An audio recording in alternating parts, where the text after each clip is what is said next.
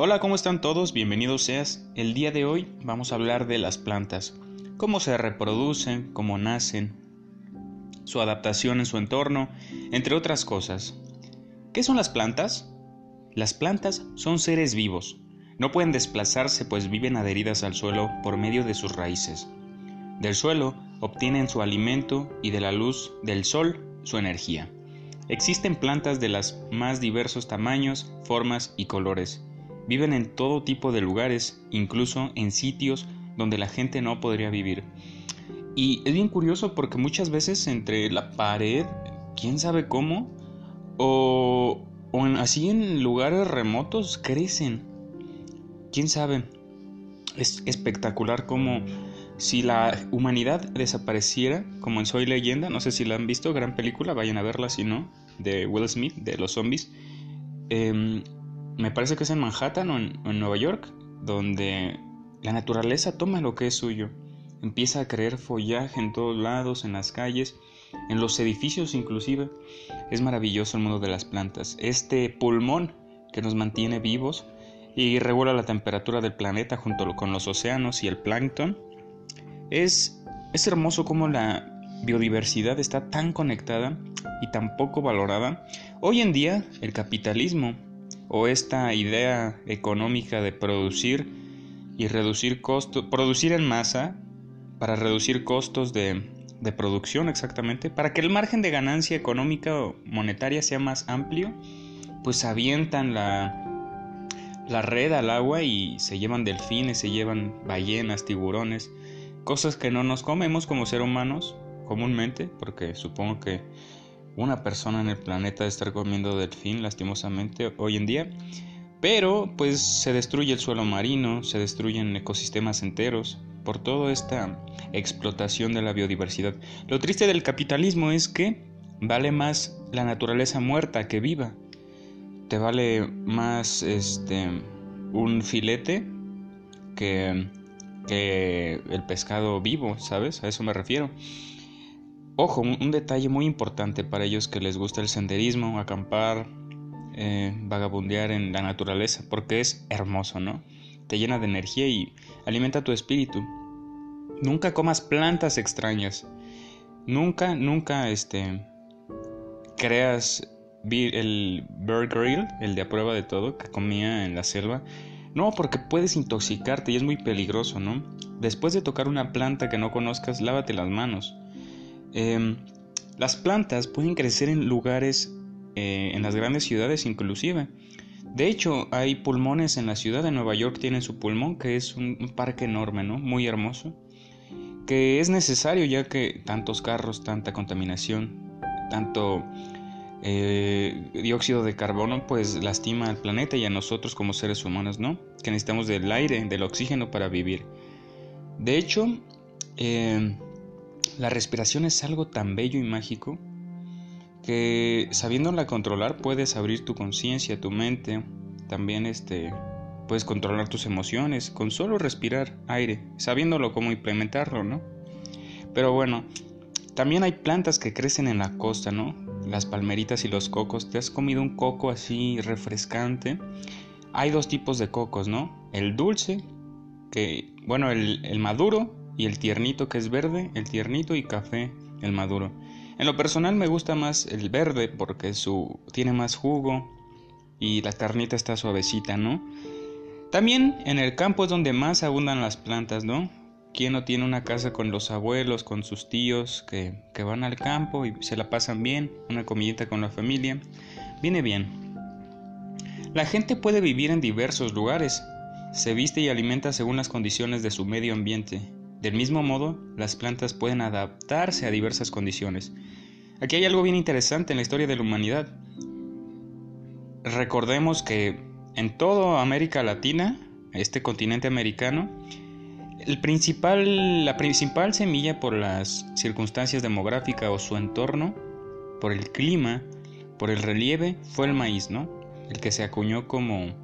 Y la papa también, bueno, eso más en el sur, en Perú y todo eso. Pero el maíz aquí en México y en todo este continente fue lo que proliferó. Por ejemplo, los cereales en, como la cebada, en, Mesopotamia o en países asia orientales, no, asiático, eh, asia árabes, africanos árabes, perdón. Y recordemos que en asiáticos, pues el arroz, ¿no? El sushi, que bueno, después em, el sushi fue eh, como que la evolución de, de tantos años de cultivar el arroz, el sake, todo está hecho a base de... El sake es una bebida alcohólica que está hecha a base de arroz también, japonesa, muy rica. Y bueno, por ejemplo, en la cordillera de los Andes hay plantas específicas, pero también la vida nace en los lugares más remotos, por ejemplo el desierto del Sahara. Hay palmeras, inclusive hay oasis y alrededor del agua, que es la fuente más importante de la humanidad para vivir, lo que es el agua y el sol, pues de, ellos se alimentan, ¿no? Un lugar que es el pulmón de donde más emana la vida y hay especies únicas es la selva del Amazonas, ¿no?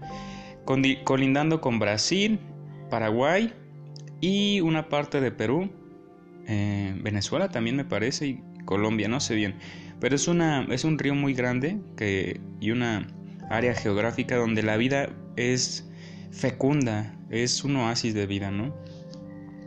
Algunas plantas viven sobre bajo condiciones que la gente no soportaría. El botón de oro de los Alpes, por ejemplo, soporta un clima helado de lo alto de las montañas. La yuca vive en el cálido desierto del Arizona donde llueve muy poco. Las plantas generan una inteligencia para poder almacenar en sus raíces agüita y poder consumirla cuando ellas la necesitan. Algunas plantas crecen en los tallos y ramas de otras, como una simbiosis. La simbiosis es esta unión para que dos especies crezcan, o sea, se unen para proliferar. También hay otro tipo de planta que es la alga que crecen bajo el agua, ¿no? O el nenúfar, que son como estas hojitas que flotan. ¿Se acuerdan cuando Mulan se va a bañar con su caballo y Mushu y llegan estos tres tipos a nadar? ellos no saben que es mujer y ella usa una hojita para cubrirse.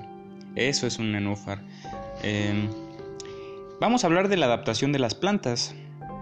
Muchos tipos de plantas viven en ambientes hostiles. Durante millones de años han ido cambiando poco a poco sus características para sobrevivir en tales ambientes. A esa capacidad de cambiar se le llama adaptación. Existen plantas que se han adaptado a las diversas condiciones. Algunas viven en lugares muy secos, muy húmedos, muy cálidos o muy fríos. Fíjate lo sabia y hermosa que es la naturaleza. Ellas se supieron adaptar, así como nosotros. Desde que conocimos eh, la siembra y la transhumancia, que es la domesticación de animales de campo, nosotros nos establecimos en un lugar determinado. Pasamos de ser eh, esas personas que vagaban por la tierra buscando comida y, sin rumbo a establecernos en civilizaciones por eso. Pero el principal factor fue el agua, ¿no? Nos establecimos a orilla de ríos y también como las plantas nos supimos adaptar. El saguaro almacena agua en sus gruesos tallos, es una, especie de cactus. cactus. Eh, fíjate cómo es tan inteligente la naturaleza. Esto le permite vivir en desiertos muy secos. Entonces, las hojas sumergidas de la hierba lagunera son delgadas para que el agua no las lastime. Fíjate bien cómo es de sabia. Algunas hierbas crecen en grupos para ayudarse a conservar la humedad. Fíjate cómo en un área determinada, es más, donde tú ves vegetación y escarbas, probablemente va a salir agua. Eso lo aprendían a prueba de todo. Gran serie, ¿no se acuerdan cuando Bear Grylls era un peloncito de Discovery Channel que iba a lugares remotos a sobrevivir y nos enseñaba todo, todo. Era muy interesante. La sensitiva o mimosa púdica cierra sus hojas al, cuando un animal las toca, o bien para protegerse de las noches frías y los días calurosos. Una vez compré en un invernadero una de esas, mimosa sensitiva o púdica, y es magia y es hermosa porque le toca sus hojitas y se cierran. Es hermoso. Vean, un video en, en, YouTube, se los recomiendo, es, es muy hermoso hay diferentes tipos de, hierbas, ¿no? Algunas plantas crecen sobre otras. El abultado tronco del baobab africano es una adaptación para almacenar agua. El baobab, recordémonos, ¿te suena? Te doy tres segundos. Si me dices, te invito a una pizza. ¿En qué libro salía el baobab? Uno, dos, tres. No te acordaste. Si te acordaste, felicidades, te ganaste una pizza. Si no, sale en el principito. El baobab son estos árboles enormes. Vayan a ver una foto de un baobab. Su, su tronco es el del tamaño de 10 o 15 personas paradas juntas. Pero fíjate la inteligencia. Las plantas son ingeniosas también. Existen plantas que se las ingenian para defenderse o reproducirse, algunas para evitar que los animales la lastimen.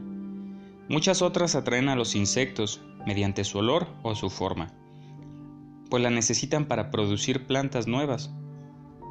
La flor de abeja es una orquídea que atrae a las abejas debido a que tiene forma de abeja.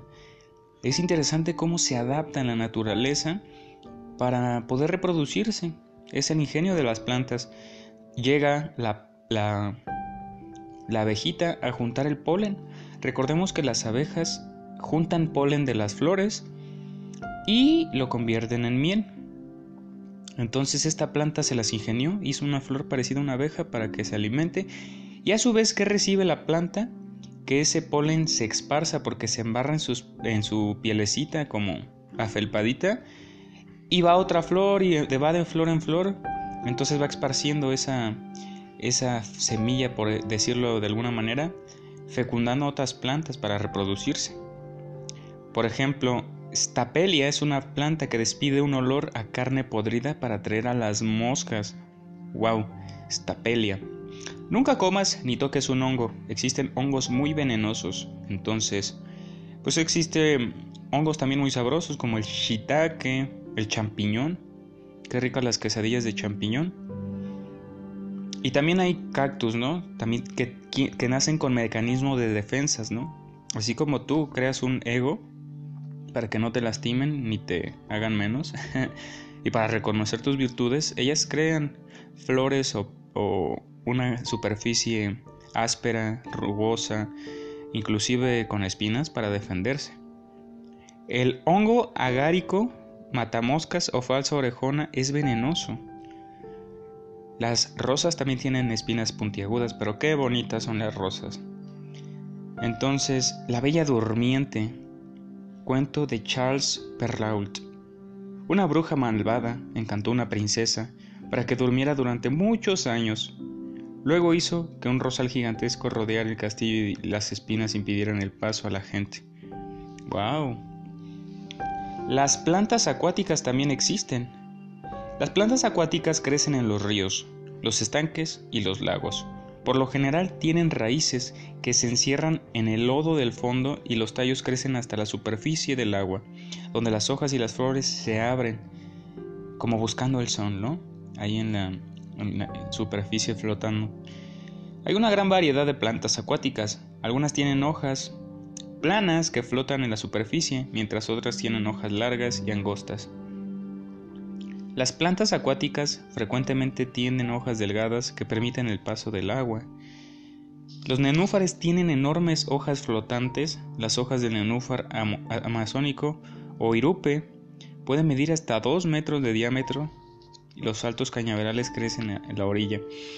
Es muy interesante y muy peligroso también porque uno piensa que es un ecosistema bonito, pero estas cosas tienen extremadamente muchas raíces la gente se mete al agua confiada y se enreda en esos en esas raíces porque son muchas y son muy tupidas entonces puede llegar a ahogarse y hay que tener mucho cuidado cuando vean vegetación en el agua porque toda esa vegetación tiene una raíz no es que te jalen no es que haya un fantasma un monstruo sino que todas esas raíces no se ven porque están debajo del agua y solo se asoman las hojas que buscan el sol Recordemos que la vida de todo, aunque viva bajo el agua, es el sol. Ya en profundidades, por ejemplo, del mar, que son obscuridad absoluta, ya no puede proliferar tan bien eh, las plantas. O sea, sí puede haber una que otra, pero eh, ya no ya no una abundancia como un arrecife de coral, ¿no? Que ellos son los que también controlan la temperatura del planeta. ¿Cómo se alimentan las plantas? Nos preguntamos.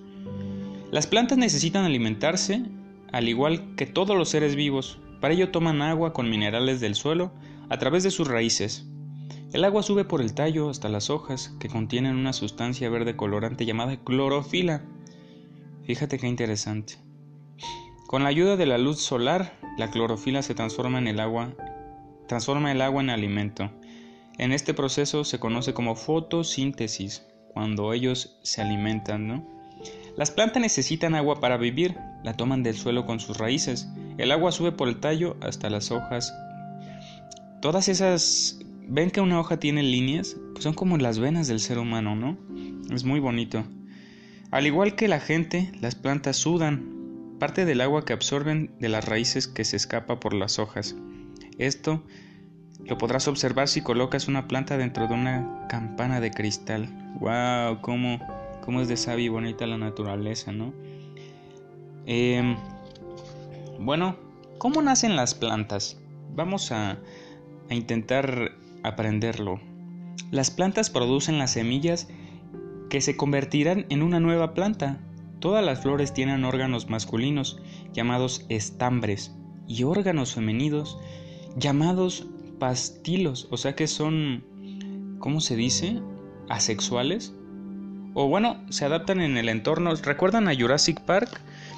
el ser humano los recreó y les dio vida. Entonces ellos se adaptaron porque el viejito este canoso de la 1 dijo que se iban a hacer puros hembras o puros machos. No me acuerdo qué especie. Me parece que puros machos. Entonces el mismo animal evolucionó, haciéndose, cambiándose de sexo.